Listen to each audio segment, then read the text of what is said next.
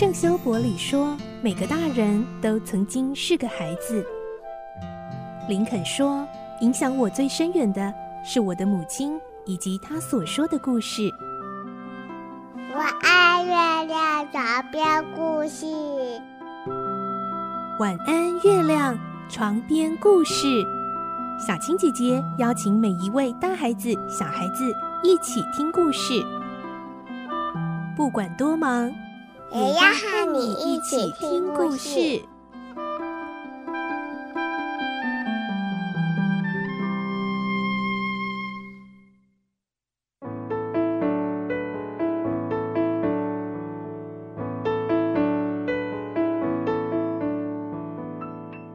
晚安，欢迎你和我们一起听故事。我是小青姐姐，我们继续来听《顽童历险记》的故事。今天是二十九集，我们会听到哈克想要阻止公爵和国王的诡计，结果不小心却摆了个乌龙。来听今天的故事，《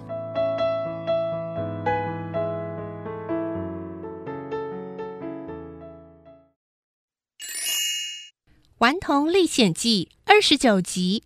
乌龙之举。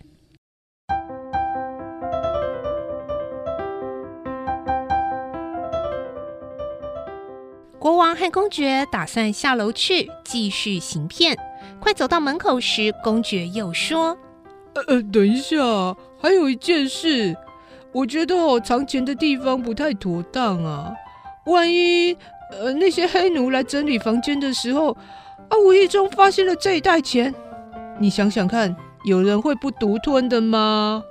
嗯，说的也是哈。对啊，这回国王很同意公爵的意见，走到布帘附近，朝底下摸索一阵。那儿离哈克站着的地方只有一两公尺，哈克紧张得几乎不敢呼吸。幸好国王很快就摸到了那袋钱，然后把它塞进床垫下的一条裂缝中，再往里面推进去。国王满意的说：“ 这样没问题啦。黑奴啊，向来只收拾儿童费，至少要两年才会翻晒一次床垫。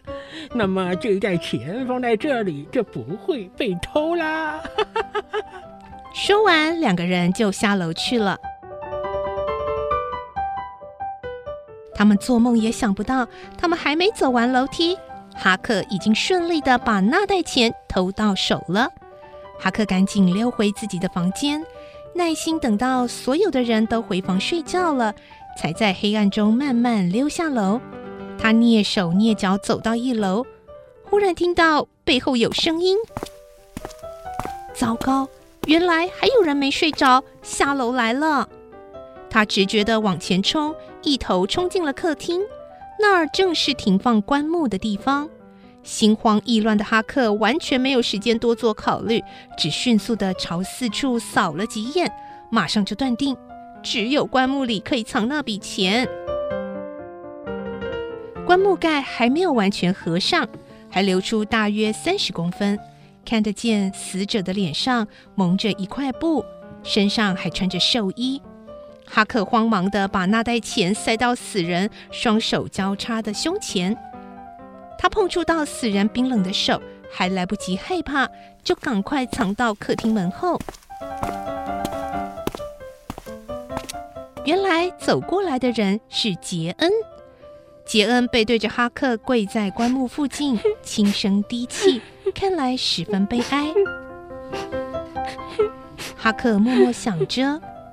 杰恩小姐，不要难过了，至少我已经把你们的钱拿回来了。哈克本来只是想暂时把那袋钱放在棺木里，等吉恩小姐离开后就赶紧取出，另外找一个好地点藏起来。然而吉恩小姐竟然一夜没睡，到了清晨，那些守灵的人也纷纷从睡梦中醒来。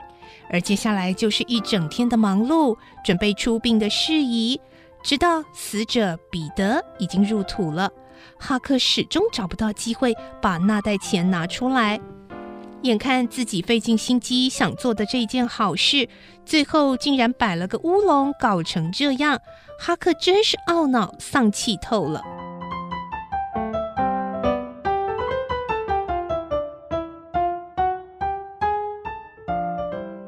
出殡结束的那天晚上国王到处去串门子放出谣言，说在英国的教友们急着要他赶回去，他不得不把握时间，尽快处理彼得的遗产。他也装出万分诚恳的模样，对每个人表示自己真希望能在这可爱淳朴的小镇多待一段时间，可惜实在做不到。他还表示要和弟弟威廉一起把三个侄女带回英国，让他们兄弟俩负责照顾。大家都觉得这样的安排非常圆满，纷纷夸赞国王真的是一个很有责任感的人。相信彼得在天之灵一定会感到无比的欣慰。这么一来，国王要拍卖彼得所有的产业就更加合情合理了。杰恩三姐妹也很感激伯伯的费心安排，加上对迁居英国的憧憬，所以一致表示全听国王的处理。哈克眼看杰恩三姐妹上了国王的大当，却还那么高兴的样子，真是痛心。但眼前又想不出什么好的办法，只好暂时保持沉默。得到所有人的支持之后，国王就迅速地贴出告示：这两天之内就要拍卖房子、黑奴这些彼得所有的产业。如果有谁愿意提早来洽商买卖，也很欢迎。杰恩三姐妹原本是怀着感激的心，看着国王为了他们忙前忙后，可是这种美好的情绪却在父亲出殡后的第二天遭到了重大的打击。国王居然把一家黑奴拆散，卖给两个黑人贩子。他把两个小黑奴卖到大河上游的孟菲斯，却把他们的母亲卖到下游的纽奥良。杰恩三姐妹做梦也想不到，为了处理亡父的产业，竟然得拆散这一家人。他们难过的抱着那几个黑奴，放声痛哭。这凄惨的场面，任谁看了都会忍不住流下泪来。消息很快就传开，镇上许多人都仗义直言，批评国王把人家母子活活拆散，实在太不人道，太不应该了。公爵听到这些人的批评之后，十分忧虑，拼命劝国王收敛一点，不要做得太绝。国王却还一副理所当然的神情，说：“ 嘿怕什么啊？你给干啥？那个史彼得啊，不是说让我们全权处理吗？他们呢、要批评就尽管批评好了。哎，反正我们明天拍卖完产业之后，就可以拍拍屁股溜了。哎，我真的等不及明天快点到啊！一定是个很棒的日子，Wonderful day，耶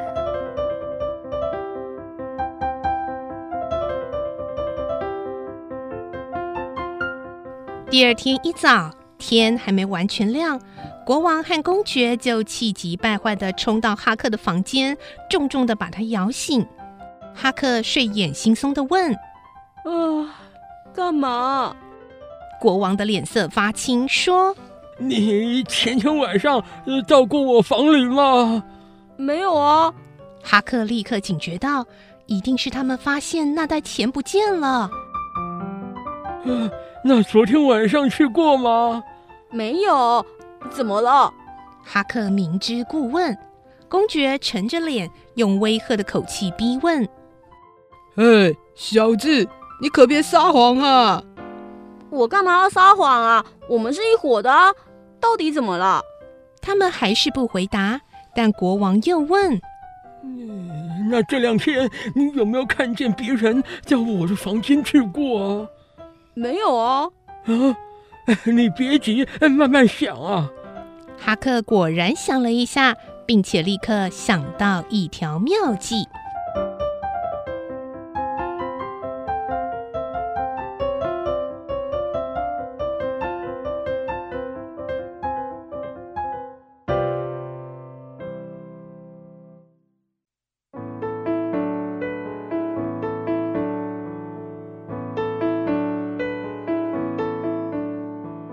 今天的故事就先听到这里喽，下次我们会听到哈克终于鼓起勇气要把真相告诉杰恩了。明天我们再继续来听《顽童历险记》的故事。我是小青姐姐，祝你有个好梦，晚安，拜拜。小朋友要睡觉了，晚安。